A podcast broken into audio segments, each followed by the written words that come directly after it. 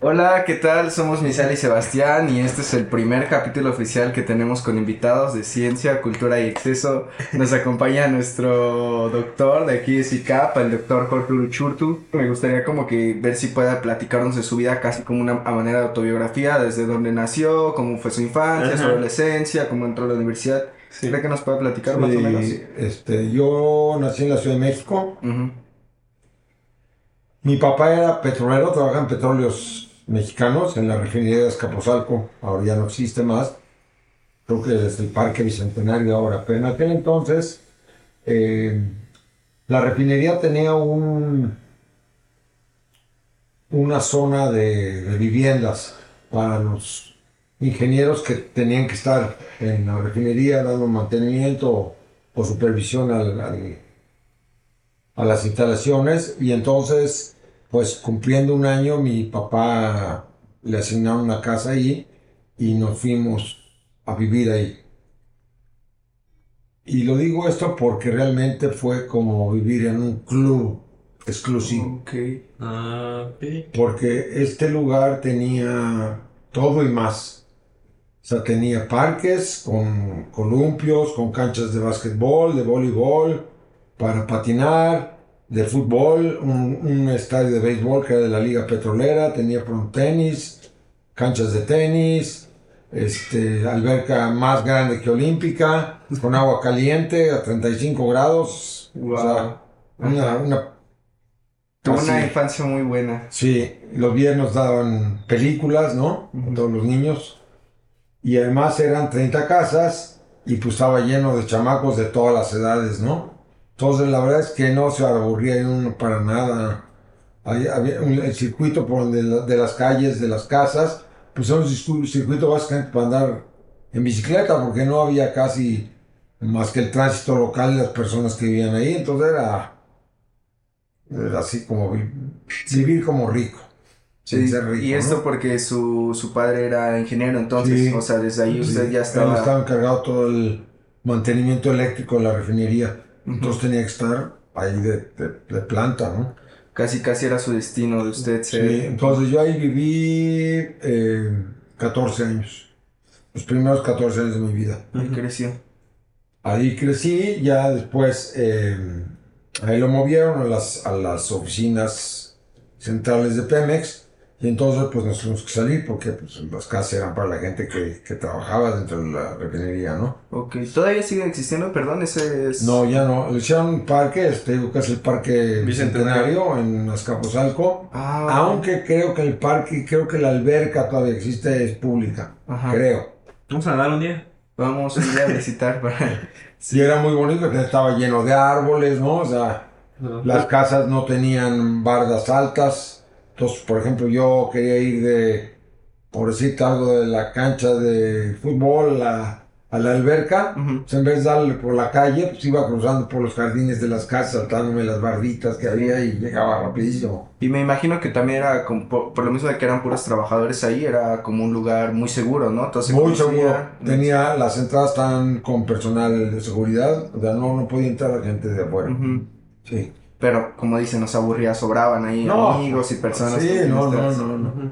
Sí, mucha gente que algunos de ellos amigos míos que todavía conservo Sí. y veo. Ay, qué cool. Qué bien. Sí, sí. Sí, sí.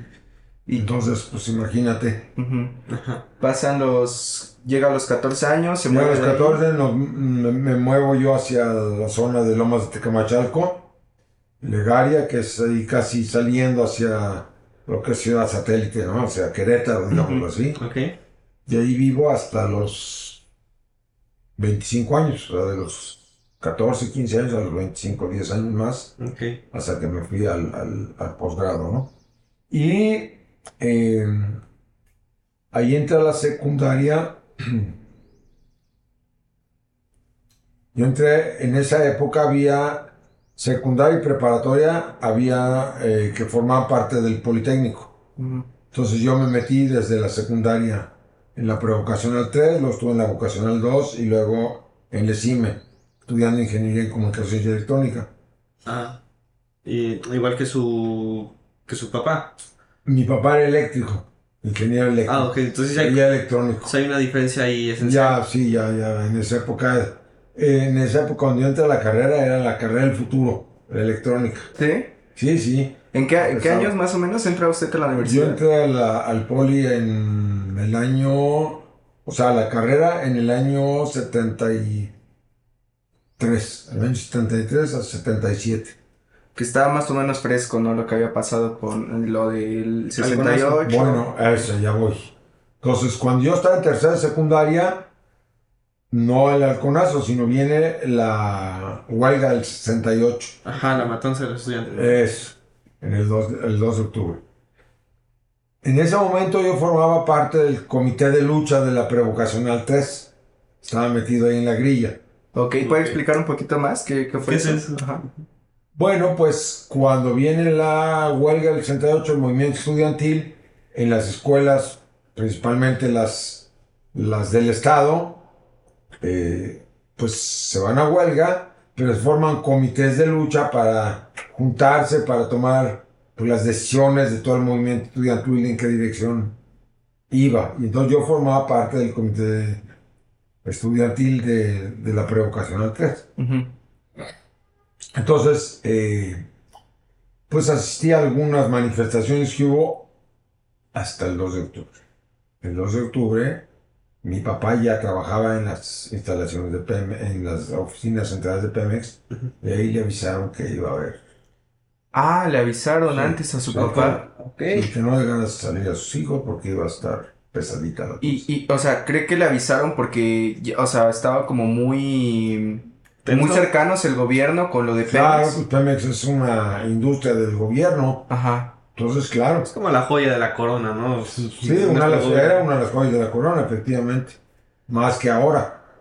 Y Sí. le avisaron Sí, entonces le a su... Sí, que sí iba, iba a estar pesadita la cosa y que entonces, pues, que era preferible que sus hijos no salieran. Entonces yo me iba a ir a la manifestación del 2 de octubre, ya iba yo de salida, que acababa de comer, le dije mi mamá, bueno, ya me voy, me voy a la manifestación, y me dijo, aquí no vas a salir, tu papá no te dio permiso y tú no vas a salir. Es como que no, que sí, que voy a la manifestación, que del comité de lucha, que bla, bla, bla, con mi mamá, ¿no? ¿Qué edad tenía, perdón? Yo tenía déjame ver, 3, 14, 15 años.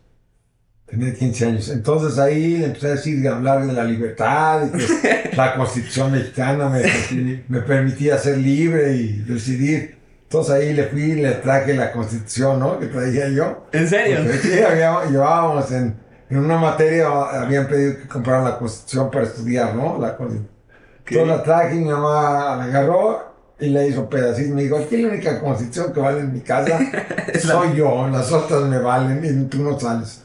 O Entonces sea, salí. Con 15 años pudo haber muerto usted en la Sí, manifestación sí, del sí, 2 de octubre y básicamente lo salvó que su papá Pues, trabajara de alguna manera, sí. Si sí. me salvó, no, pero ciertamente en mi casa no, no entraban moscas, ¿no? Obviamente. Entonces sí. Sí, wow. Ya de ahí. Ahí no me no, no fui, pues ahí ya escaló el movimiento, empezó a haber represión y varias cosas, entonces ahí ya me desligué y mi papá cuando se alargó la huelga, pues ya varios meses, entonces me dijo, bueno, pues te voy a meter a, a trabajar, ¿no? Entonces él conocía a una persona que tenía trailers que llevaban eh, hidrocarburos, transportaban hidrocarburos, los trailers grandototes. Sí. Entonces me dijo, pues vete a trabajar al taller mecánico de estos cuates. Órale. Y entonces me fui a trabajar pues de chalán, ¿no? A lavar piezas con diésel y hacer cosas, a pasarle las herramientas al ingeniero, bla, bla, bla. Y ahí trabajé pues como unos, a lo mejor cuatro o seis meses, hasta que se acabó la huelga, ya venían las olimpiadas. Sí. O- Oiga, perdón que regrese de nuevo al tema, una pregunta. Entonces, eh, supongo que amigos y compañeros de usted sí fueron a manifestarse el 2 de octubre. Sí, sí. ¿Tú recuerda que haya muerto alguien de Sí, sus alguien conocidos conocido, amigos sí. No amigo, pero conocido, sí, sí. que murieron? Sí. debió, debió- supongo que sí debió de ser medio fuerte, ¿no? Sí, sí, sí, es. Wow. Entonces, este. Bueno, pues básicamente eso. eh, dejé de trabajar ahí, regresé y entonces entré. Bueno, primero se vinieron las Olimpiadas. Y pues cuando se las Olimpiadas todo se olvidó aquí. Y la gente empezó a ir a las Olimpiadas. Yo fui a muchos eventos De las De Olimpiadas. las Olimpiadas, sí, a ver, al atletismo, al voleibol, a la natación, etc. Sí. Y bueno, ya se diluyó eso, acabó la huelga y entré a la vocacional, que es, digamos, el equivalente a preparatoria, pero de- en el sistema del Politécnico. Sí. Eh, te, ¿Puedo tocar de nuevo este tema de Sí. lo de las Olimpiadas? ¿Ha Sí. sido el, el evento más deportivo en el, en el que ha estado usted, en las Olimpiadas? Así como... No, no, no, no necesariamente. Estuve en el, tuve boletos para el Mundial del 70, tuve boletos para el Mundial del 86. Porque, por ejemplo, me imagino que cuando es el mundial en un país, y ciertamente en las ciudades más importantes del país, es una fiesta completa Sí, por durante lo que dura, ¿no? Igual es para las. Olimpiadas, se siente mucho el ambiente en la Ciudad de México en este sí, caso. Sí, claro. Ve Sí, de había muchísimo- gringos. mucho- muchísimos eventos al simultáneos, ¿no? El- Ujú. Durante el día había muchos eventos, había mucho turismo. Y sí, Claro. claro, era una fiesta. ¿Y, y entre el mundial y las olimpiadas, ¿cuál prefiere? ¿O cuál le Bueno, son más? diferentes, nada más que a mí el fútbol me gusta más que cualquier cosa prácticamente. Ah, sí. Sí, solamente me gusta más el fútbol americano. Que ahorita regresamos ahí si quieren. este, Ok. Porque yo pre- el, el- el sexto de primaria, yo estuve en el colegio Tepeyac. El colegio Tepeyac es un- una escuela que tenía tradicionalmente un equipo de fútbol americano, que jugaba en liga y todo, ¿no? Ajá. Y cada año iban a Estados Unidos a jugar dos partidos. Entonces el sexto de primaria yo me, me metí a jugar fútbol americano, que me gustaba mucho desde niño. Mi papá me llevaba a los partidos, todo. Y entonces este, me fui a Estados Unidos a jugar con el equipo. Wow. Dos partidos. Sí, dos partidos. ¿De qué jugaba? 15 días. En esa época jugaba ofensivo y defensivo, jugaba de linebacker, de, el defensivo, y de ofensivo jugaba de, de corredor de poder.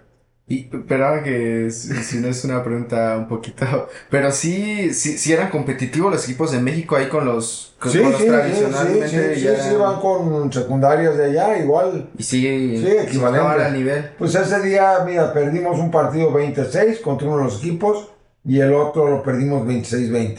Ok. Pero había habido años que ganaban el Tepeyac Oh, también. Sí, sí, con- era más o menos del nivel. Del nivel. Sí. Sí, bien entrenados. Entonces, doctor, eh, usted entra a la universidad en el 73, al Poli, ¿verdad? El poli, sí. ¿Y por qué termina estudiando eso? Sí, le influenció mucho. Bueno, hay varias, hay, varias razones. Una es porque, pues desde niño mi papá estudió en el poli, mis tíos abuelos este, jugaron en el poli, mi papá le iba al poli, yo de niño le iba al poli. y O sea, usted estaba destinado a ser del poli, ¿no? Exacto, estaba destinado. del Poli. Porque, por mi papá, obviamente, mucho. Pero además, mucho más porque yo quería jugar en el poli fútbol americano. Sí. ¿Sí? Entonces había dos razones. Una, quería jugar fútbol americano en el poli. Dos, quería ser ingeniero con mi papá. Yo, y yo, estudiar en el poli. Yo me imagino su etapa universitaria por lo que me está contando ahorita. O sea, vivió usted los 70 maravillosos, yo creo. Sí, más o menos. Una- La pasó muy bien. La- Más o menos la pasé bien. Mucho exceso, literalmente.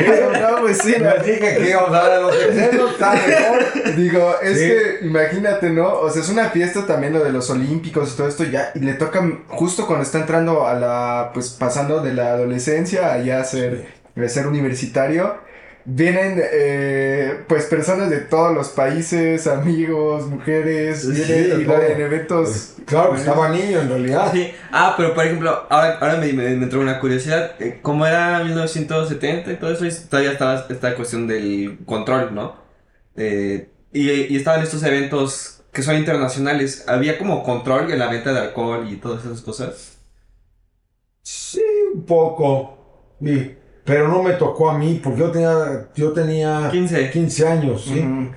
Y, y pues me acuerdo que mis, mis amigos de edad más mayor, o sea, de 18, pues sí compraban cerveza. Había menos restricciones para comprar cigarros, cerveza que la que hay ahora. ¿En serio? Sí, sí, sí. Entonces perdidos, ¿no? salían con las cervezas, con los cigarros, y mis amigos, pues, echaban sus cervecitas y eso, ¿no? Yo tengo que decir algo, no sé si sea por el lugar donde crecí, que es más común. Bueno, sí es una ciudad, pero pues también es, es muy chiquito. Soy Tasco de es un Tasco. pueblo, Misael. Ya ciudad, o sea, sí está más grande. Pero yo siento, o sea, lo digo abiertamente, yo creo que yo tomaba más y salía más cuando era menor de edad que cuando cumplí la, la Pues es que mayoría. pasa, la, pasa el tiempo. O sea, uno de joven está de, reventado, de reventado. Pero si uno tiene un poco de conciencia, pues empieza a ver otras cosas más importantes. Hay otros que no, que se quedan ahí. Pero otros sí deja uno de... Va, va bajándole, ¿no? El Sí. nivel. De repente. Porque mucho, mucho de jovencito es casi como de imitación, ¿no? Ves a los grandes eh, que fuman, que beben, pues yo también, ¿no? Quiero ser así, Eso ¿no? está, sí, quiere ser así, está chido, ¿no? Quieres vivir Sí, rápido. pero si ya pasa a hacerse de cierta edad, pues uno empieza a ver por lo que a uno le interesa. Sí, te vas a dar cuenta, no, pues si yo ando en esta, ya no, no la voy a librar, ¿no? Ah, como- Me voy a quedar loco, ¿no? Bueno, lo que les quería decir es que Ok, sí. yo fui muy deportista, siempre. Sí.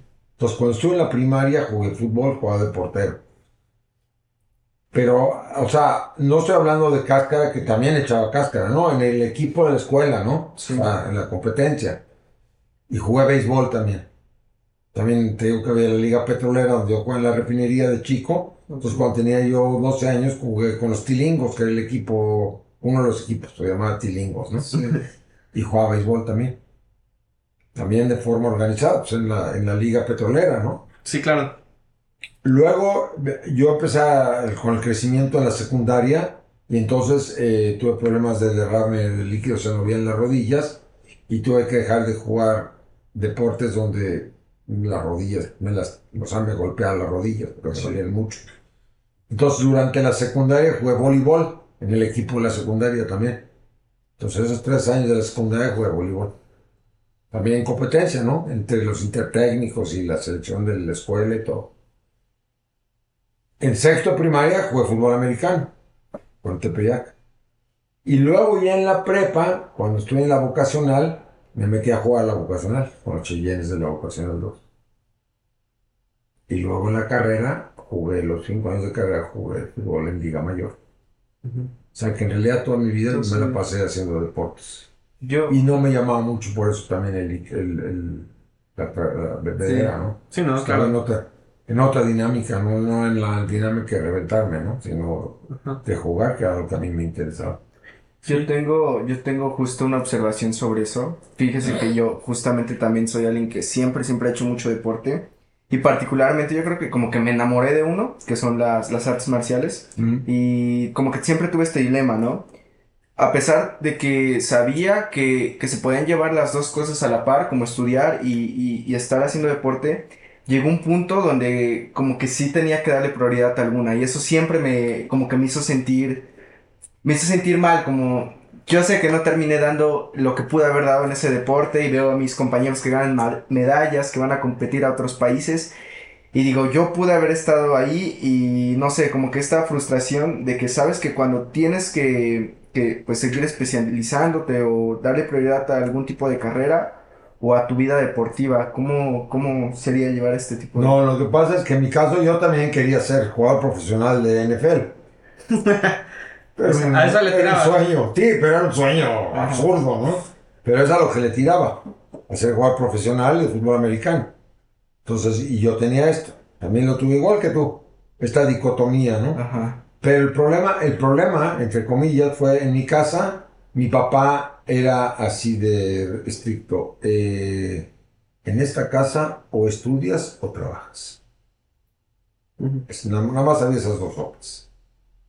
Y de estudiar a trabajar, pues estudiar es. Sí. Sí, y mientras estudiaba, podía jugar, o sea, complementar las dos cosas. Pero tenía que mantener el estudio. Si me iba mal la estudiada, me sacaba de, de jugar. Entonces ahí no me quedó, pues si yo quería jugar, pues tenía que ir más o menos llevándole en la escuela. Porque trabajar ese sí no, no es opción. Ahí sí ya no iba a haber chance de seguir jugando. Pero entonces eso quiere decir que usted no era de 10, es así. No, yo fui bueno, muy, o sea, siempre fui, eh, en la primaria era prácticamente de los dos, tres mejores estudiantes. En la secundaria bajé un poquito, ya no era de los dos, tres, a lo mejor del 10 al 15. En la vocacional, pues ya era casi del montón.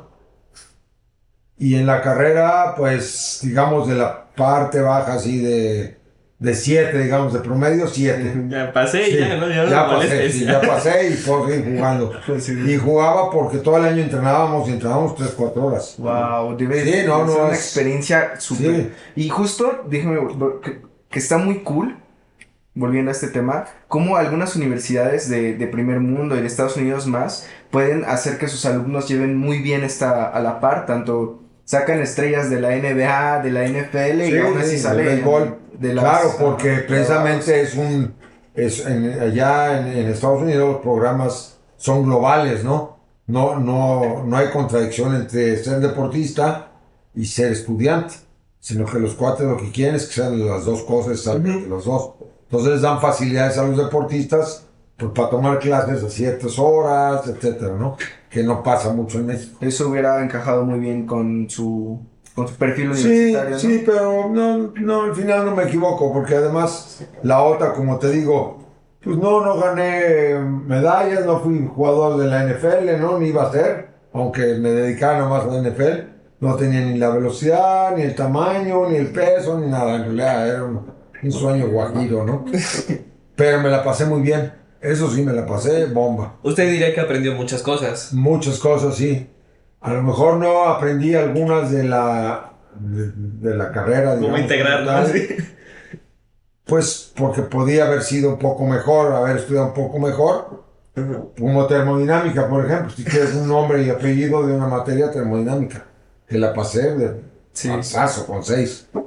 Y ahora digo, me hubiera gustado estudiar un poco más, saber un poco más. Necesitaba estudiar más. Pero tampoco me arrepiento mucho porque me la pasé bomba jugando, ¿no?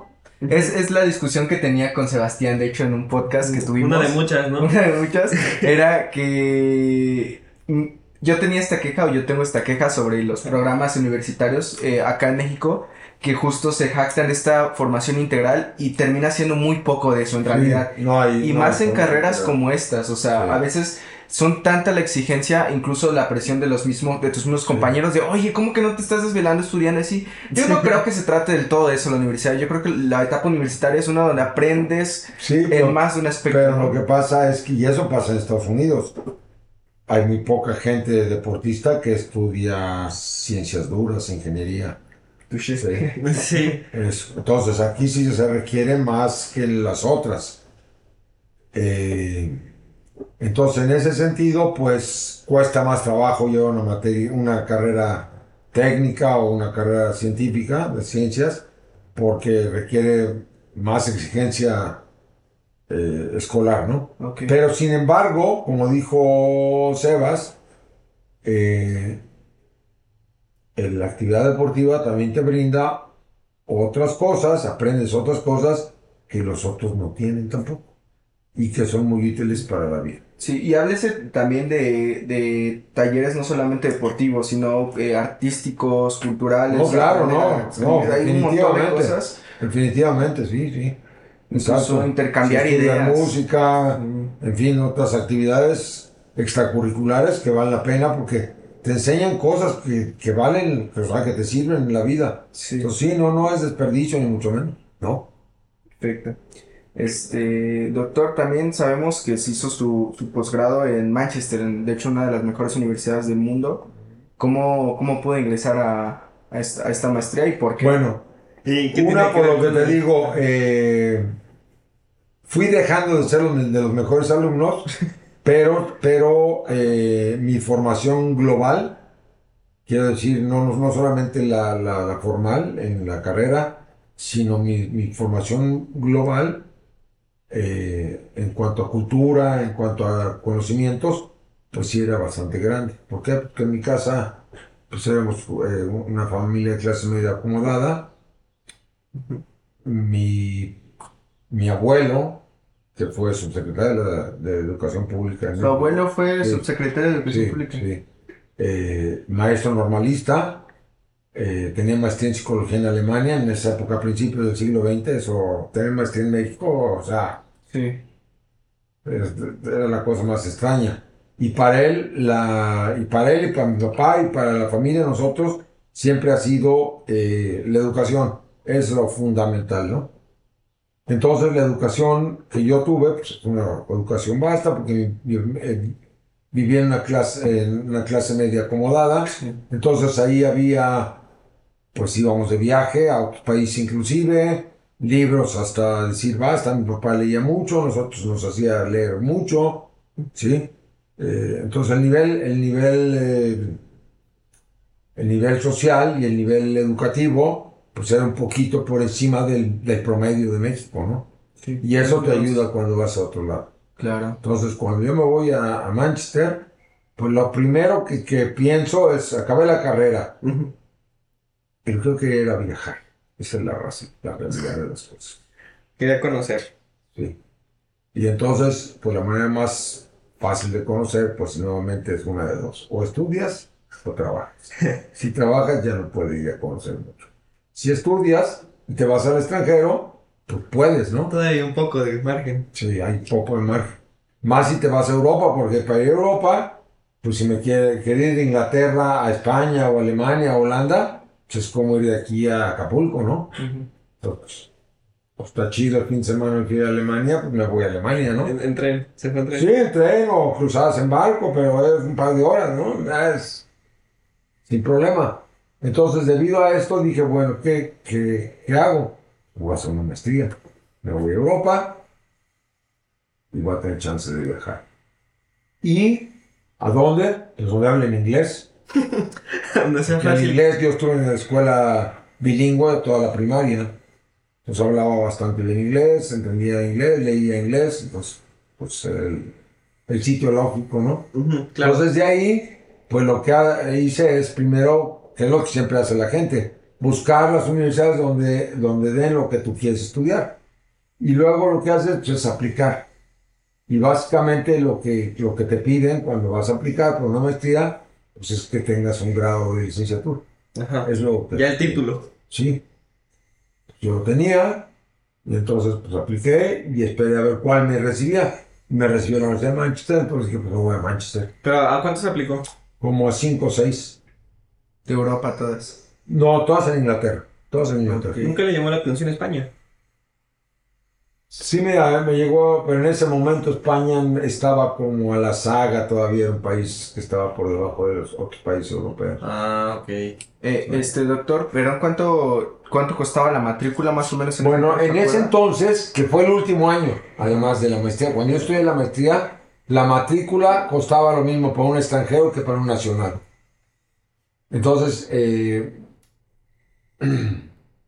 pasaron varias cosas. Mi papá me dijo, yo te pago la, la matrícula y tú ve cómo le haces para, la, para, para pagar la, La vivienda. la vivienda y la comida, ¿no? Y yo había, ya tenía un año trabajando, había salido de la carrera y tenía un año trabajando y me compré a, a crédito una combi nueva. Yo andaba aquí desde, desde hippie, ¿no? Entonces, En los primeros 70. y me enca- exacto, en combi, me quedaba durmiendo, no iba a la playa y me quedaba durmiendo en la combi, bla, bla, bla. Buena etapa. Sí, bueno, no, buenísima. Buenísimo. Buenísimo. Y en este año viene la devaluación. Y entonces mi combi pues, sube de precio un montón. Y entonces lo que tuve es que pude venderla y pude venderla mucho mejor de lo que yo había pagado por ella. Y de ahí salió parte de la lana, más unos ahorros que tenía. Mi esposa fue conmigo, ya me había casado. Y también tenía ahorros y vendió su Volkswagen. Y entonces con eso sacamos para, la, para pagar la, La estadía esta- el estadía ya. sí. ¿Cuál- ¿Qué edad tenía más o menos cuando se fue? Tenía 25 años. Estaba joven. Sí. Está bastante joven. Y entonces pues, me la pasé año y medio bomba ya. Y luego, ¿cómo...? Pero hay que estudiarla. Ahí sí ya no es de que ahí ya la llevo campechano. Ahí ya no hay tanto exceso. No, ya no hay mucho acceso. Hay que ponerle, Sí. porque si no te reprueban y te mandan de regreso. Ok. Sí, fue una... Sí, perdón, doctor, este... ¿Cuál fue la, el nombre de la maestría que estudió? Eh, control de la contaminación y del ambiente. Ah, Todo esto que estás viendo ahorita de la sustentabilidad y estas tonterías que andan ahora, yo estudié hace 40 años. Sí. sí, pero en ese entonces venía apenas iniciando. Como... En Europa no, ni en Estados Unidos. Aquí no, ni, ni, ni, ni interés tenían. Aquí ya tienen interés ahora, ¿no? Pero Sí, claro. en ese entonces no, nada, aquí no les importaba nada de eso. Los últimos 10 años yo creo que... Sí, sí, más o menos. ¿Y cómo, cómo es la, el choque cultural o cómo fue su vida al principio y si se fue adaptando mejor? los- No, no tuve mucho cultural porque te digo, durante toda la... carrera? no, antes, desde antes. Mi papá nos llevaba a Estados Unidos de vacaciones. Ah, claro. Este, entonces no, no tenía, no tenía muchos problemas. Entonces se adaptó muy fácil allá Muy fácil, sí, al Gran muy- Manchester. Muy fácil, sí. Sí. Y más que estaba con su esposa, ¿no? No iba Y más que estaba con mi esposa, pues sí, todavía más, ¿no? Entonces sí, la pasé bien, iba al fútbol, iba al Manchester United. Sí. al ¿Todavía le va al Manchester United? Sí, sí. Al, al Barcelona de Maradona lo vi, a la Juventus de Platini.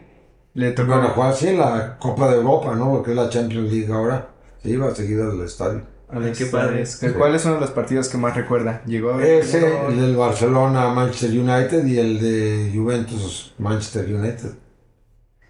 Juegan muy buenos jugadores. No me tocó a mí. en los 70s. en los finales de los 70, principios de los- No, finales de los 70, 78, 79. ¿Quién era la figura ahí más o menos del Manchester? Perdón. Eh, un, un goleador McQueen que era escocés. Ok. Sí.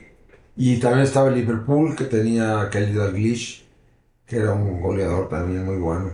Y Ian Rush fue bien, también muy buen goleador.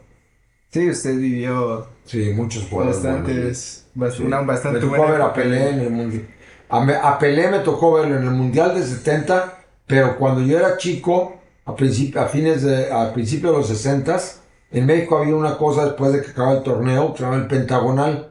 Y el Pentagonal venían tres equipos, generalmente argentinos y brasileños, y dos equipos mexicanos, y jugaban todos entre sí. Y vi a Garrincha, Didi, a Pelé, a todos los brasileños que eran campeones del mundo en aquel entonces en los juegos de allí. Entonces me tocó ver a, Pero, sí, ¿Cree que es el equipo más impresionante que ha visto Sí, de su vida? sí. ¿Sí? Y los mejores jugadores también. Sí, Sí, claro. Sí, Incluso claro. con toda- Pelé por encima de Messi, pero fácil, fácil. Ay, todo- todas las veces que he visto Lo que pasa es que los que hablan ahora nunca vieron a Pelé, no habían nacido. Tú no tienes ni idea de quién era Pelé. No, Pelé. O sea, Messi es un gran jugador, ¿sí? Pero Pelé cabeceaba perfecto, tiraba con la zurda perfecto, tiraba con la derecha perfecto, daba pases perfecto. Hasta el portero la hizo alguna vez. Era, Era un gran jugador, Una sí. en el estómago. Sí, no, no, no, no, no, ni comparación, ¿eh? No hay comparación. Y más para su época, ¿no? Donde, pues, el... Destacabas más y traías algo innovador. o sea, Sí, sí. Entonces, no, no, no, estos ya jugadorcitos de ahora no me... No lo convencen. Pues sí, también, hay muy buenos, pero... Bueno, pero ya Sí, no es lo mismo, ¿no? Pero ya no, exacto. No, Pero no habrá otro Pelé, supongo. Digo, por pura estadística tiene que haberlo, ¿no? Tiene que haber un Algún jugador. día, pues Messi, digamos, está a ese nivel. Messi, este, Maradona. Maradona fue el mejor jugador zurdo que ha habido. ¿Sí? Messi también es zurdo, ¿no? Messi usted también es zurdo. Pero, pero Pelé era media punta. O sea, era 10. Que ahora ya el 10 ya no es tan importante, ¿no? Y 10 era. O sea, ahorita, por ejemplo, están hablando de los goles de Cristiano Ronaldo, ¿no? Ujú. que 1100, que el gran goleador. No, Pelé ti- metió 1800 goles. O sea, no hay ni comparación, ¿no? Con Cristiano. Cristiano fue un, es un gran goleador. Pelé es un gran jugador, esa es la pequeña gran diferencia. Y siendo un gran jugador, metió 1800 goles. O sea, ni está ni cerca de llegarle.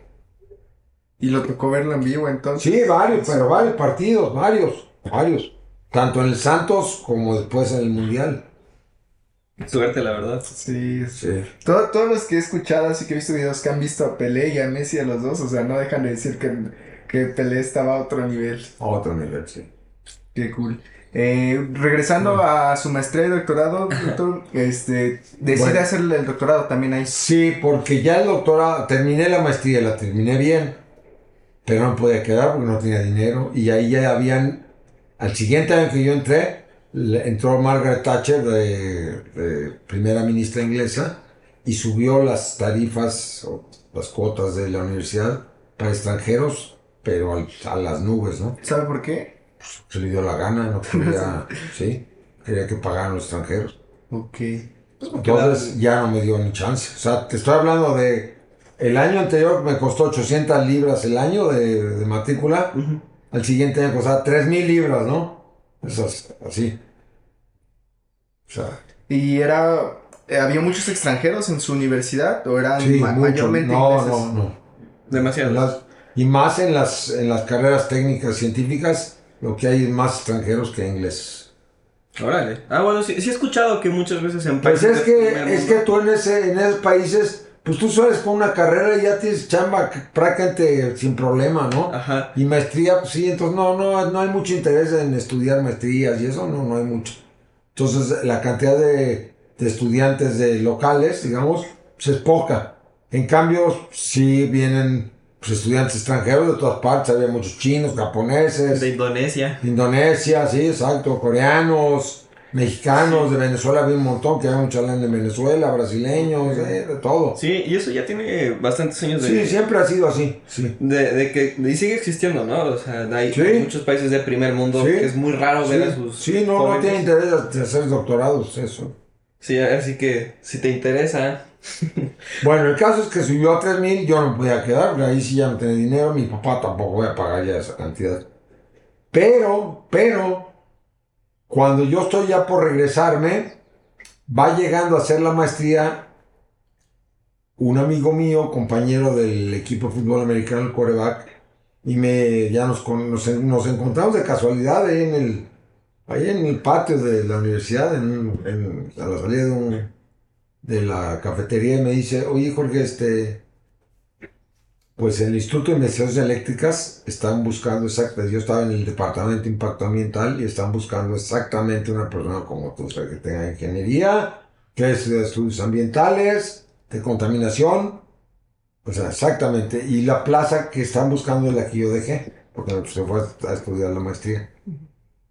Entonces ya me dio los datos y regresando al día siguiente fui al instituto a ver a la persona que me dijo y, y de inmediato me dijo, ah, y la otra me dijo, si estás interesado en el doctorado, trabajas un año completo y al acabar el año tienes la beca de CONACIT y una ayuda de Banco de México, en automático va a venir a hacer el doctorado.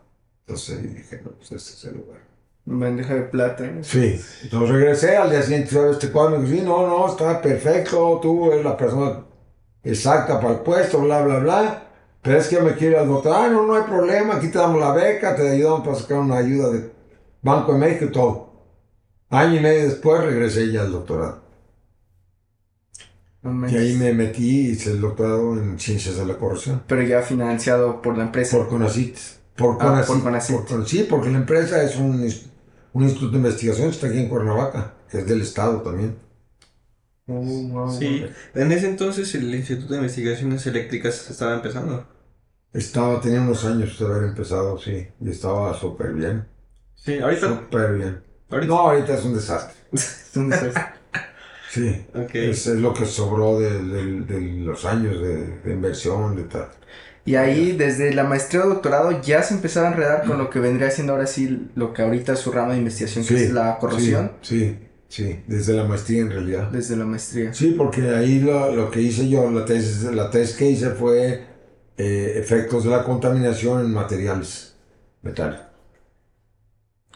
Ok. Y de ahí no... No, No, pues ya le seguí. Ajá. Ahí sí el doctor lo hice en corrosión de metales y ya me seguí con el tema. Ya pues, básicamente esa es mi Sí, línea que... le gustó mucho el tema, supongo. Sí, bueno, sí, me gustó. Me gustó. Me dio para, para seguir en la... Para, para seguir el resto de la vida. viajando y el resto de la vida y, y divirtiéndome, ¿no? Sí. Sí, claro. Y por ejemplo, sí lo, sí lo encontró muy difícil porque últimamente he visto justamente muchos ingenieros en electrónica y comunicaciones que hacen una diversidad muy amplia de cosas, desde ciencias de la atmósfera hasta corrosión. O... ¿Sabes por qué? No, en, realidad, no es tanto por la electrónica, aunque sí te sirve porque a lo mejor quieres hacer instrumentos. Te da cierta La instrumentación. Sí, yo tomé en la carrera, tomé el área de control, porque a mí me gustaban las matemáticas. No tanto hacer circuitos y eso no, eso no me gustó. Pero me gustaba eh, control, sistemas de control. Mm, yo no sé Entonces, qué es un sistema de Bueno, el sistema de control es cualquier cosa que te imaginas que tienes que controlar. Entonces hay sistemas de retroalimentación. Pero lo que tiene es que tiene mucha matemática, es- son modelos. Y eso me gustaba mucho a mí. Ah, son, son estos modelos de matemáticas que, este, que utilizan los escalones, Sí, las escalonadas, ándale. transformadas. Sí, exacto. Sí, entonces eso me gustaba. O sea, más teórico que práctico, ¿no? Lo que me gustaba. Claro. Y eso es por lo que he seguido aquí también cuando me metí a la carrera, pues Seba sabe, por parte de ella me dediqué a hacer análisis de señales. Que eso me ayudó porque yo soy electrónico en comunicaciones, entonces es parte de mi formación de la carrera.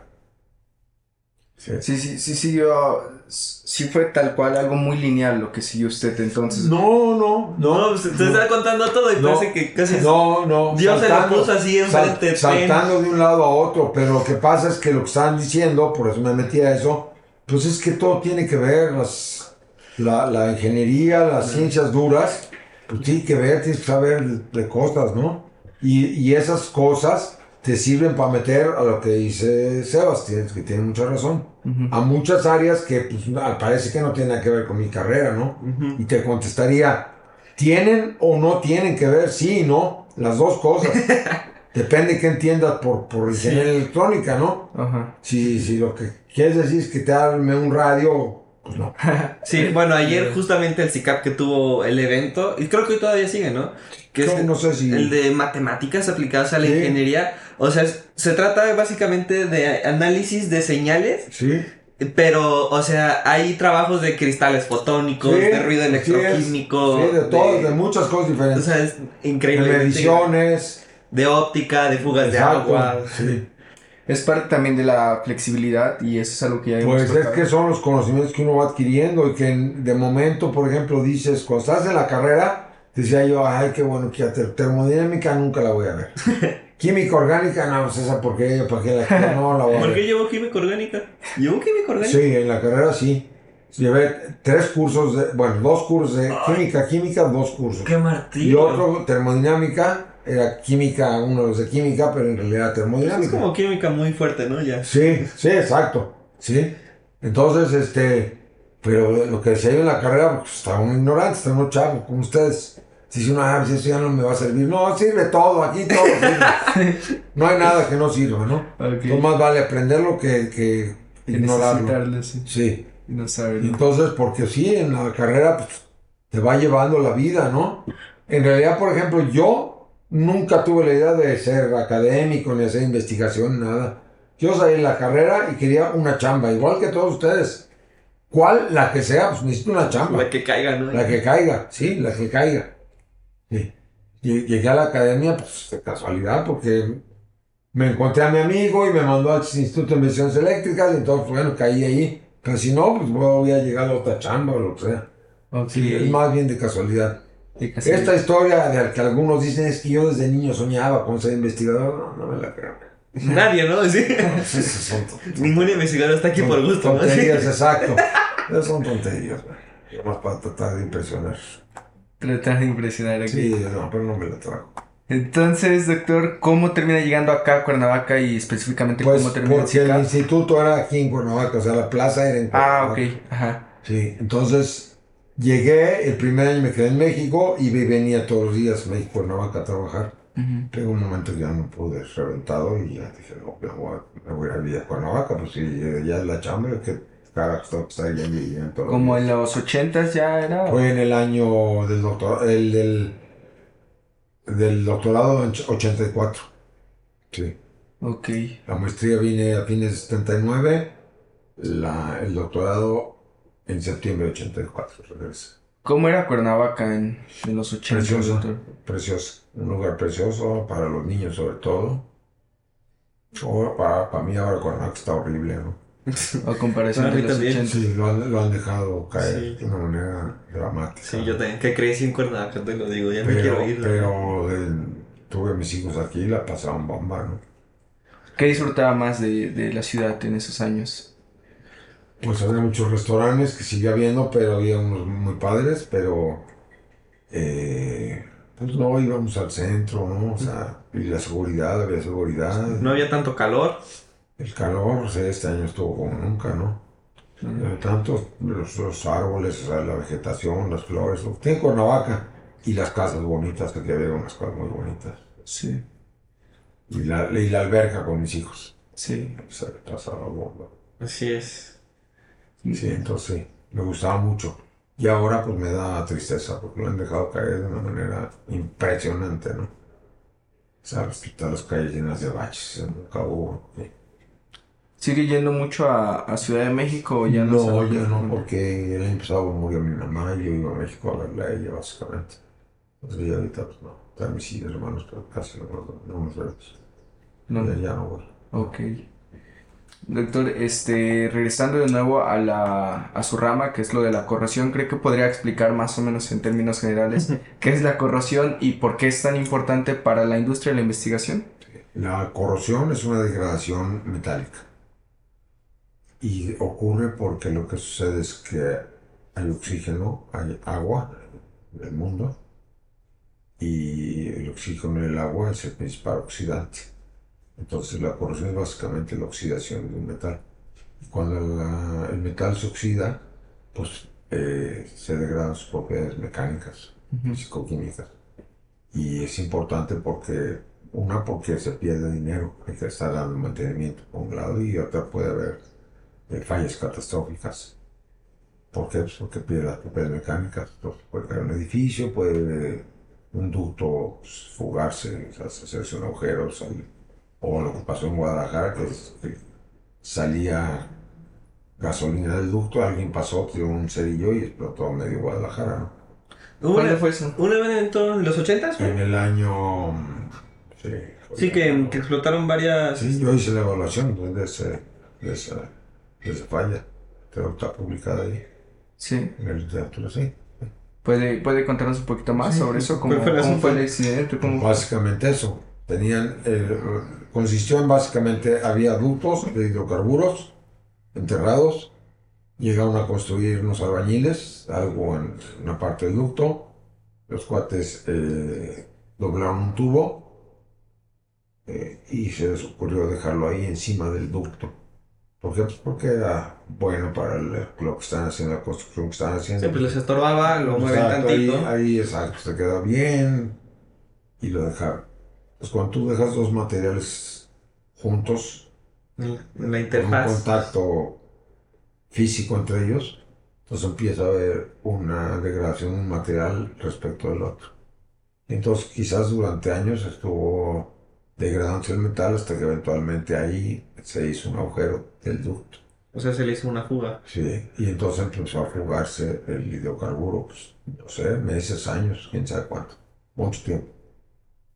Y, y te- así, como te lo estoy diciendo, alguien pasó un día, tiró un cerillo a la coladera o quién sabe cómo, Ujú. y voló. Voló porque pues, está llena de gasolina ahí, pues, explotó todo. Sí, explotaron varias calles de Una- Guadalajara. Sí, sí, sí. Una, una gran... Una catástrofe. Sí, murió mucha gente, este, sí. Claro, y me imagino entonces explosión. Y a quién echarle la culpa, supongo, en Pues eso. no, no, no, A mí. no, pues, la, la culpa la tenemos nosotros porque no damos mantenimiento a las cosas, porque hacemos malas cosas, pues esa es la culpa que tenemos los mexicanos. Nadie estuvo, nadie fue a No, la cárcel. no. nadie- O sea, dejan que las cosas se descuiden Sí, y se desvan exacto. desgastando. Creen que, creen- que este, duran para siempre, ¿no?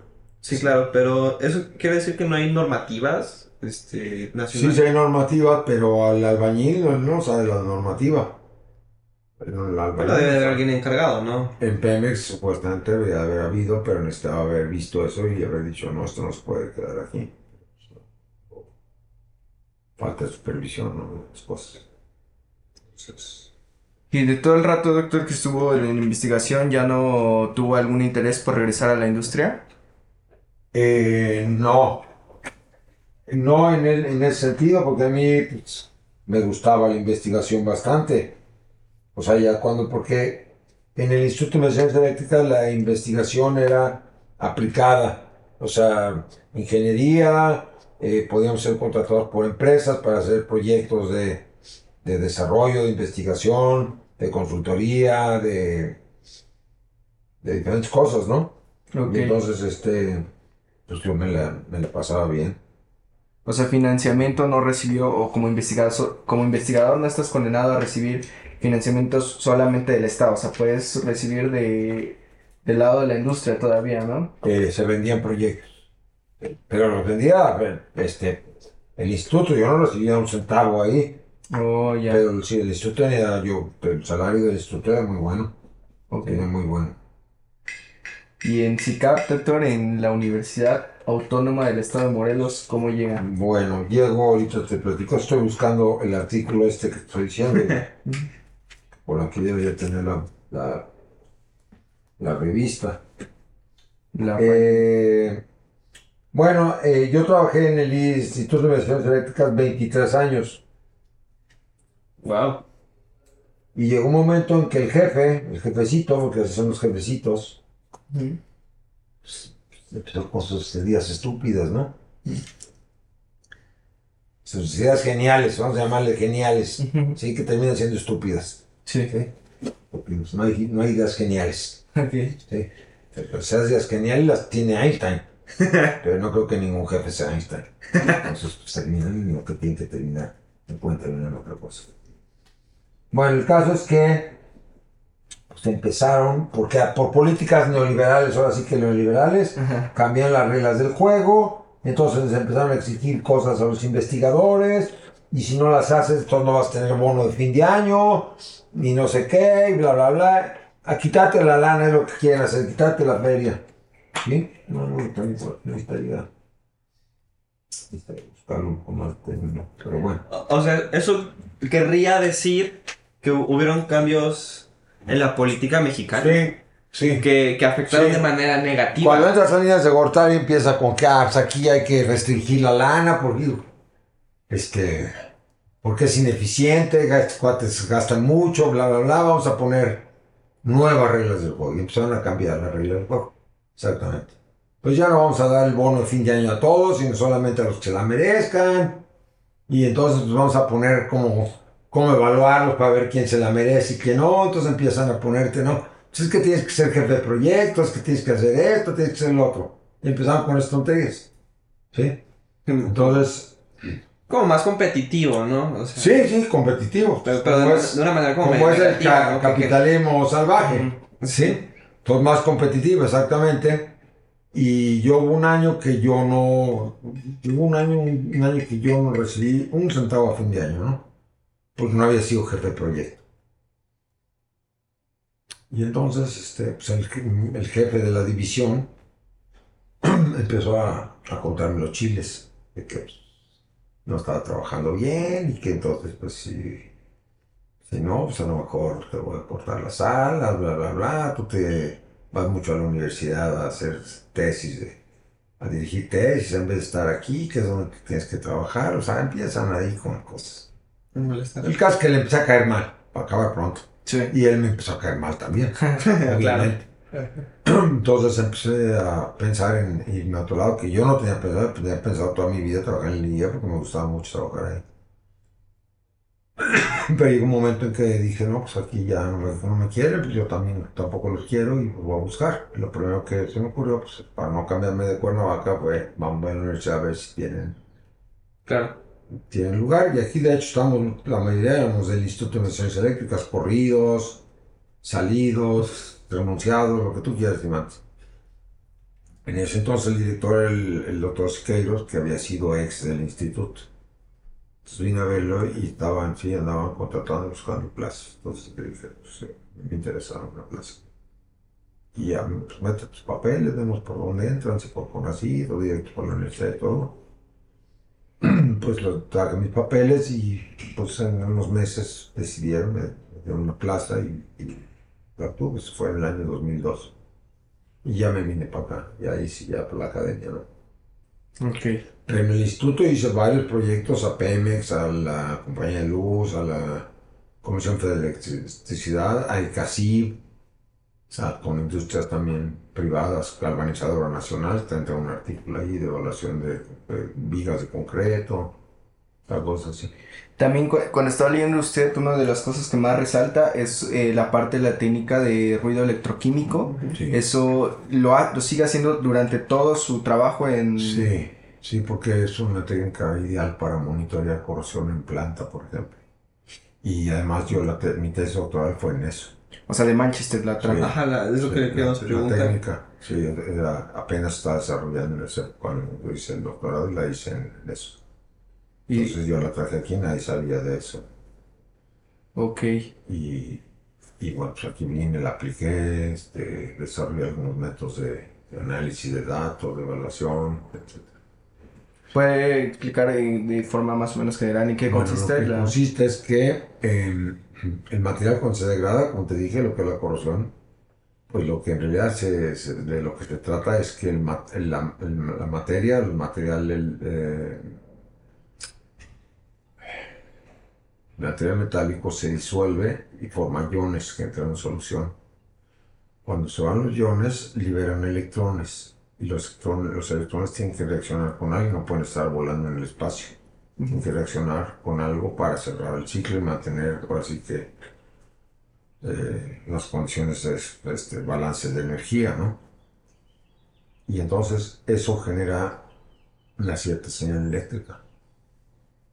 Entonces, eh, cuando se generan señales eléctricas, pues, se, se pueden detectar porque la corrosión es un fenómeno electroquímico.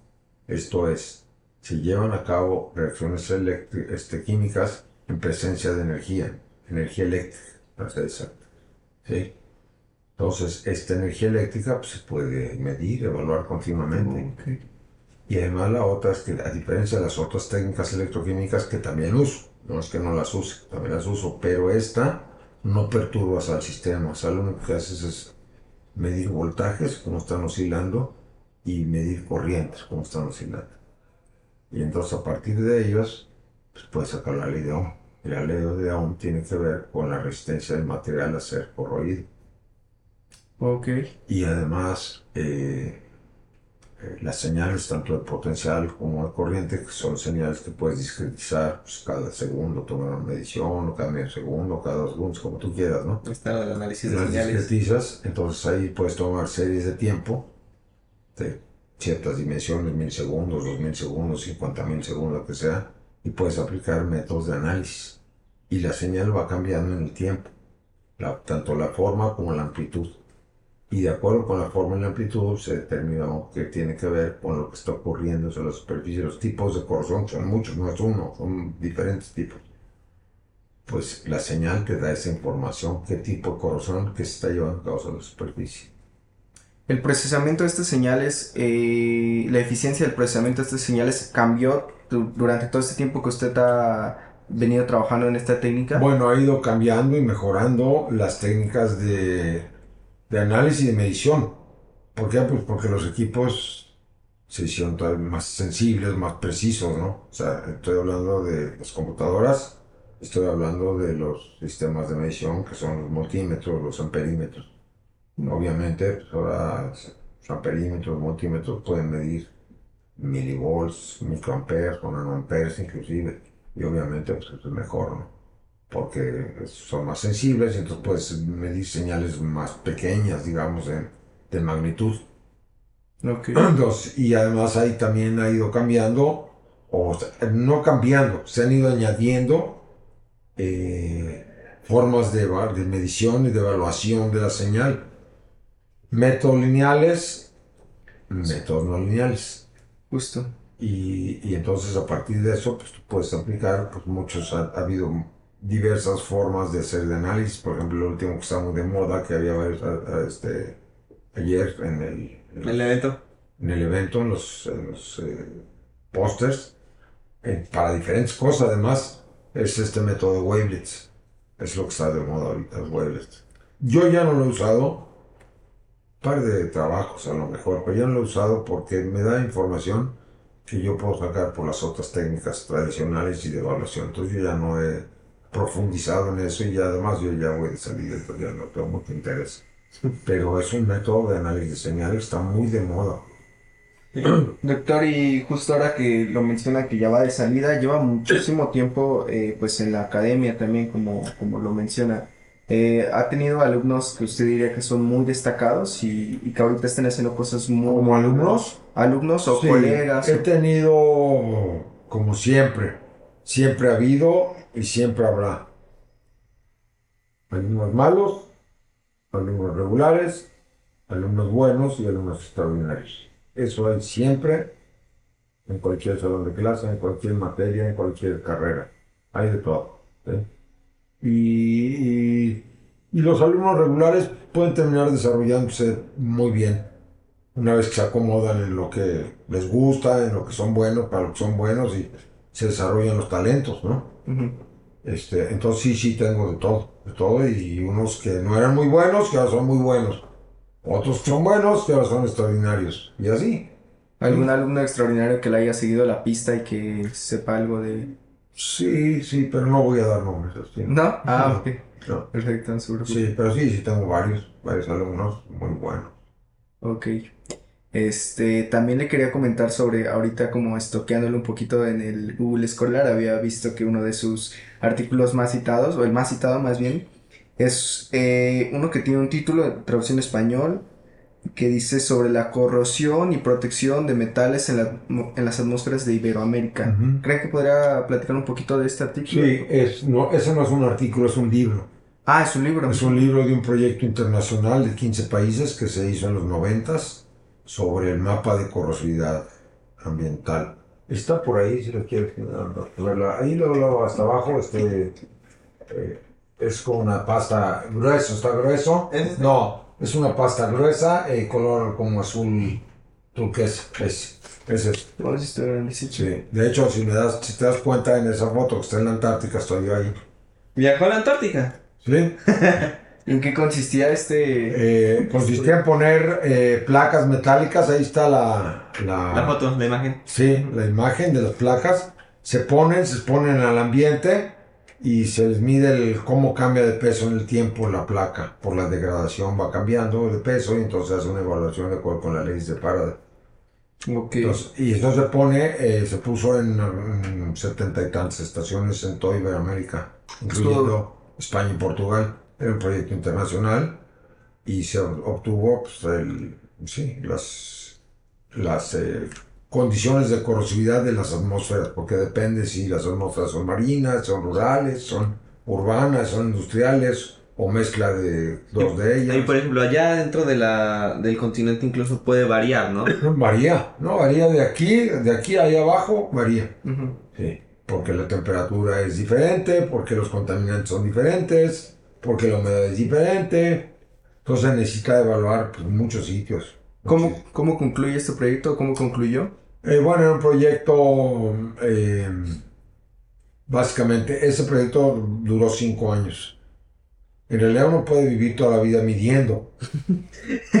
¿Sí? Lamentablemente, ¿no? Sí, lamentablemente o agraciadamente, si tienes chamba y te pagan, pues lo sigues haciendo. Pero se hizo, por lo menos hay que medir eh, para tener datos confiables tres años. Wow. Entonces el proyecto duró cinco, pero después hubo otro proyecto continuado, que es otro libro que está ahí gordo, este, con medio amarillo, sí. Que ese fue de recubrimientos metálicos, o sea, de métodos de protección. Hasta aquí dice parte 2. Sí. Entonces yo no soy editor del libro de este, Ya vi. pero sí tengo un capítulo donde soy Escritor. Sí. ¿Cómo, ¿Cómo ingresa a este proyecto, doctor? Ah, bueno, eh, conocía eh, el conocía al doctor Juan Quenesca, que era español, el, el jefe de todo el proyecto era un español, el doctor Morcillo, y él lo conocía el doctor Genesca, andaba buscando a gente que quisiera entrarle al proyecto, y como siempre, pues hay que poner lana a tu cuerno, porque las, las instituciones no quieren gastar, ni quieren darte lana, ni nada, ¿no? Y yo conocí al doctor Genescal, eh, me interesaba el, área porque pues, era de, corrosión atmosférica, y entonces pues entré de co-director de la, del área de México, junto con él. Y entonces a partir de ahí pues empezamos, ¿no? Comenzaron a trabajar. Sí. Estuvo viajando mucho entonces todos estos cinco Sí, años. a todos los países, que, que fueron como 15 países diferentes. Cada año se iba a un país diferente y se hacía la reunión anual de revisión de datos. Mira, aquí se le acordaba en este libro. ¿Sí? ¿Tiene la cuenta de cuántos países ya ha visitado? Eh, ¿En cuántos ha estado? No, nunca, he- nunca he hecho la cuenta, pero básicamente conozco el norte de África, conozco Padre. toda Europa excepto la Escandinavia y básicamente conozco Canadá, Estados Unidos y Centro Sudamérica, casi todo. Casi todo. Y en su experiencia de todos estos años viajando y en muchos estudiando y trabajando también, Ne- si nosotros, por decir que acabamos de una licenciatura que tiene que ver con tecnología, con ingeniería, ¿cuál sería su recomendación si pudiera volver a, a, a elegir? O a nosotros que quisiéramos elegir a dónde. Pues que, que le entren a todo, que vale la pena todo. Como No decir, tienes que aplicar a todo. todo. Sí, sí. ¿No hay un país o una zona en particular que digan esto? No, mira, básicamente irte a otro país es, o sea, la ventaja que yo le veo, y siempre se lo he dicho a los muchachos, si tienes chance de irte a otro lugar, mejor. Estudiar una maestría, un doctorado, una residencia, una estancia, así, una estancia corta. Todo. Todo es válido porque son otras maneras de pensar. No es porque el país sea del primer mundo, porque Suecia sea Suecia, Dinamarca tenga el mejor sistema de salud. No es que es otra manera, es otra cultura, otra manera de pensar, y entonces contrastas con la, tu manera de pensar. Y Enriqueces. cuando contrastas maneras de pensar, lo único que haces es estar enriqueciendo. Y eso es lo más válido de todo. Entonces, eso es lo que les digo siempre. Ok, perfecto. Claro, yo, yo tenía una, una curiosidad que me ha estado picando desde hace rato. Desde hace un- Normalmente, este, en todos los sistemas no evitamos, más bien, que exista la corrosión, ¿no? Porque se desgasta el metal, por lo que sea, pero podría existir para algún uso o aplicación. Este, que literalmente busquemos que se corroa el metal y se desgaste. Eh, sí, la protección catódica.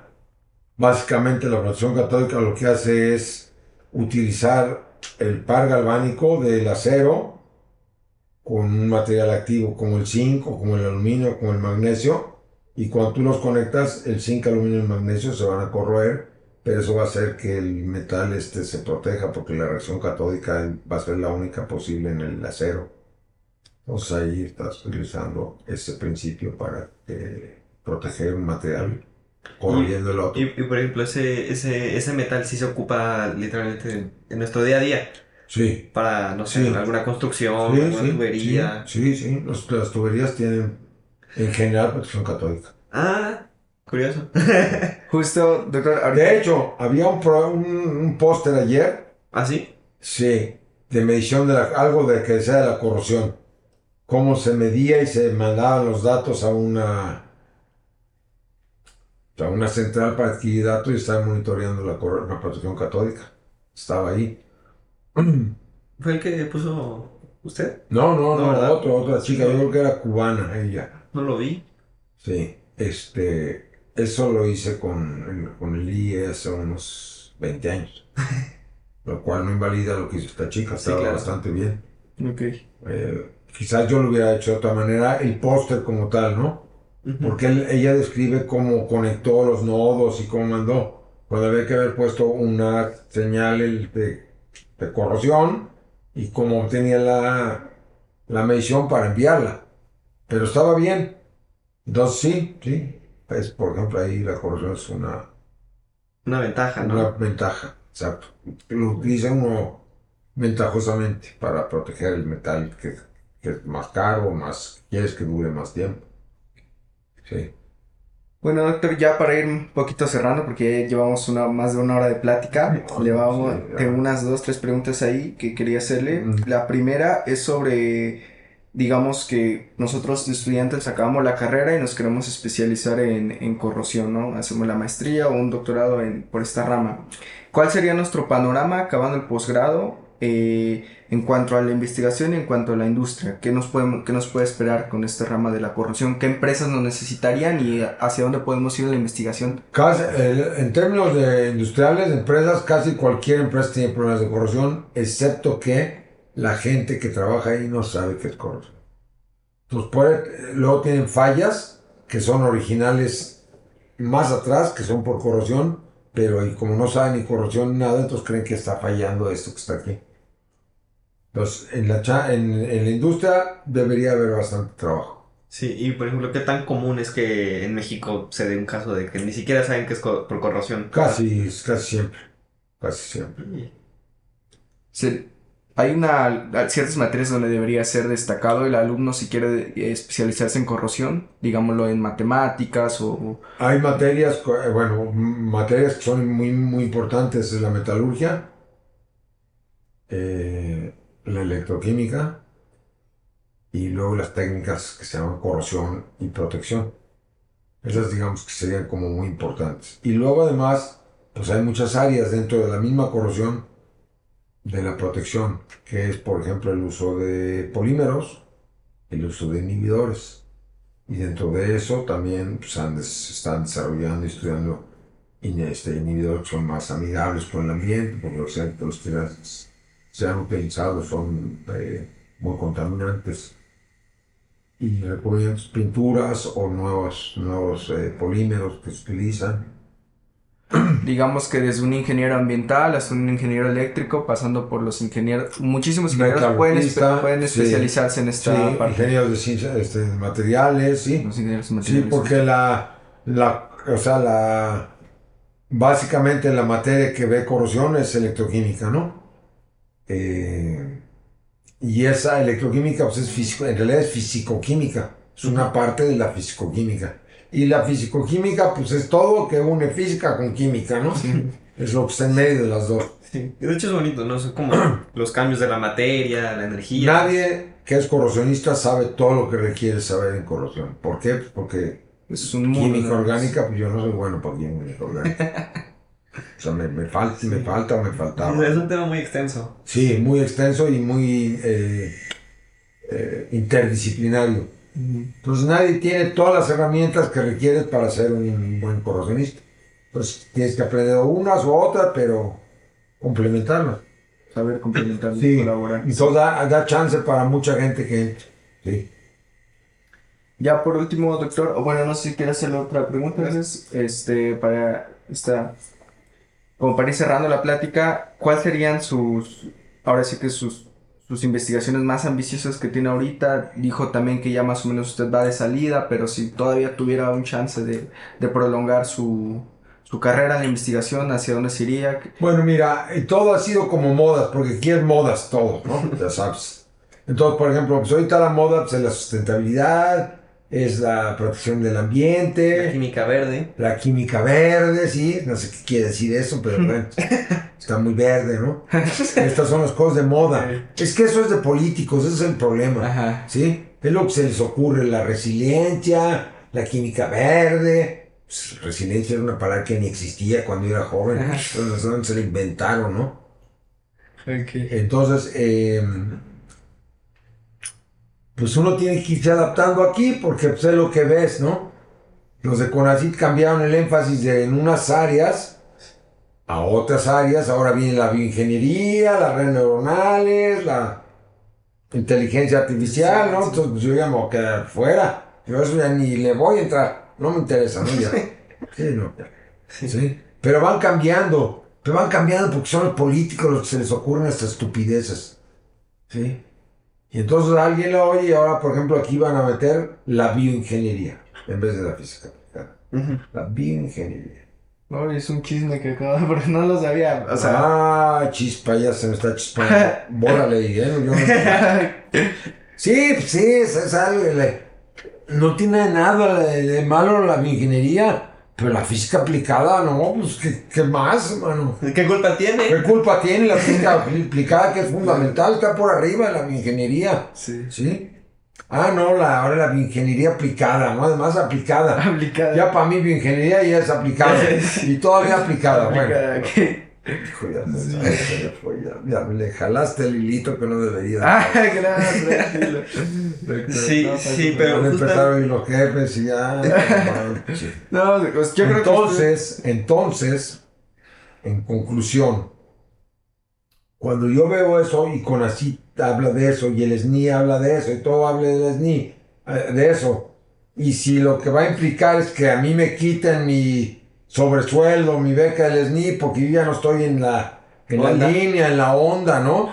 Pues tengo que cambiarle, ¿sí? Entonces ahora lo que te digo es, yo hago, en el fondo yo hago lo de siempre, corrosión y protección, recubrimientos, inhibidores, ¿sí? Es lo que yo hago, no sé hacer nada más. Ajá. Pero ahora le llamo química verde, inhibidores verdes, Es la misma puerca, pero polímeros amigables, sí, lo mismo. ¿Sí? Entonces, bueno, pues, ¿qué hago? A ver, inhibidores verdes. Bueno, pues, a ver, déjame pensar, ¿no? Entonces dije, bueno, ¿qué hago? que se vea como verde. Bueno, pues hay que reciclar, ¿no? Bueno, pues las medicinas caducas, pues hay que ver cuáles sirven. Pues se tiran la basura y no podemos estar tirando basura, ¿no? Sí, claro. Bueno, pues vamos a ver si sirven como inhibidores. Ay, que el PET, ¿no? No sirven, por El cierto. PET, millones y millones de botellas de PET, ¿no?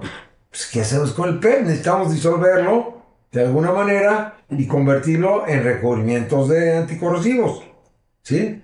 Entonces ya estoy en la cresta de la ola de la química verde y de la Ciencia de sustentabilidad. Ciencia frontera, cuando eso no es cierto, ¿no? No hay nada de eso. Pues tonterías. Ok, Sí. Pero en eso ando, esos son los últimos, digamos, 10 años, pues con medicinas caducas, con los plásticos, eh, tratando de reciclar los que se pueda, ¿no? Bueno, en realidad es este eh, reutilizar algunos Sí, desechos, ¿no? sí, pues todo eso es reciclar, reutilizar, todo son las palabras que quieren verse ahora, ¿sí? Está bien, pues o sea, si lo hacemos, pues le cambio. Claro. ¿Cómo le cambio? Pues ¿qué, qué hago? Pues las medicinas en vez de tirarlas, pues reutilizarlas, ¿no? Ahora de, en vez de medicamento, pues ahora inhibidores de- que son medicinas Sí. para el metal. Bueno, pues órale, a ver, vamos a buscar si sirven. Pues sí, unas sirven, otras no sirven. Ah, bueno. Pues aquí estuvo el buen. Pues, sirvió en unos casos, no, no sirvió, bueno, pues está bien. Casi no sirvió. Sí, casi no sirvió. No para hacerlo desde el punto de vista comercial. Para el punto de vista de investigación sí sirve. ¿Sí? Pero claro, para, para hacer un inhibidor que te inhiba el doble o el triple, pues comercialmente no. Los inhibidores comerciales inhiben mil veces la corrosión. Esos son los que sirven. Pero bueno, pues en esa búsqueda anda uno. ¿Sí? Sí, Los recubrimientos también lo mismo. Entonces ahí va uno haciendo eso y ya estás de moda otra vez. Y ahorita sí, pues ya voy salida porque ahora es la inteligencia artificial, las redes neuronales, que hice algunos trabajos con el doctor Hernández de redes neuronales, sí. Pero ya no, ya, ya no voy a meter a eso, a, fondo. Porque ya no tengo el tiempo ya para hacerlo. Muy bien, doctor.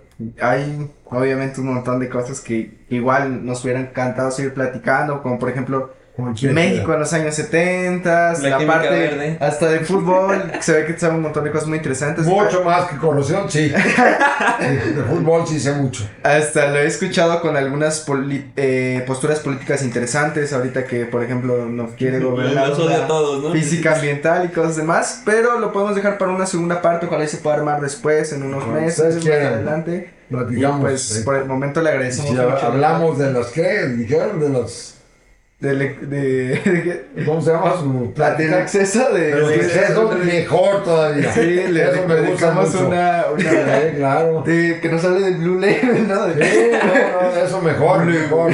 Sí, de eso tengo muchas cosas que platicar y además estoy más divertido y más contento. Ok, perfecto, pero por lo mientras ya nuestra audiencia, ya sea pequeña, mediana, ahí ya lo van conociendo. Un y gusto, esperamos sí, quieran. Sí, Muchas gracias, doctor. hombre, al contrario. Muchas gracias. Estén bien, espero verme en el Spotify, oír, escucharme. Sí, se lo pasamos cuando nuestro No, hombre. productor lo tenga listo. No, hombre, no, ya iba a estar tremendo, voy a estar presumiendo Sí, sí, ahí. que soy Spotify. Préndeme tu radio del coche y escúchame en Spotify. Sí, que nuestro productor lo tenga gusto, listo. gusto De, de hecho, ahora, justo que lo, que lo menciona, también creo que con así tiene justamente este interés de, de divulgar la ciencia así. Sí, no, no, me- no dudo. Pues es que lo de moda, entonces ya con así, sí, por ahí. ¿Ya cumplió? Está bien, ¿no? Está bien, Exacto. me da mucho Ya el gusto. que porque les exige con así, ¿no? Así Sí, divulgación. trabajo. Sí, sí, ahora- Y de, "Ah, ahí está mi podcast. Ahora, ahora, eh, ahora es una de las líneas, ¿no? Divulgación. Sí. Órale, pues. Ajá, entonces pues ya. Ya, divulgué bastante, nunca lo toman en cuenta, ahora si quieres que divulgue, ¿no? no ya. Pero bueno, está bien. dice, checa mi, mi capítulo Exacto, suelto". Ya, ya salió Eso. en podcast. Sí, exacto, ve allá atrás, pero es- las de atrás no valen, son las recientes. Sí, sí.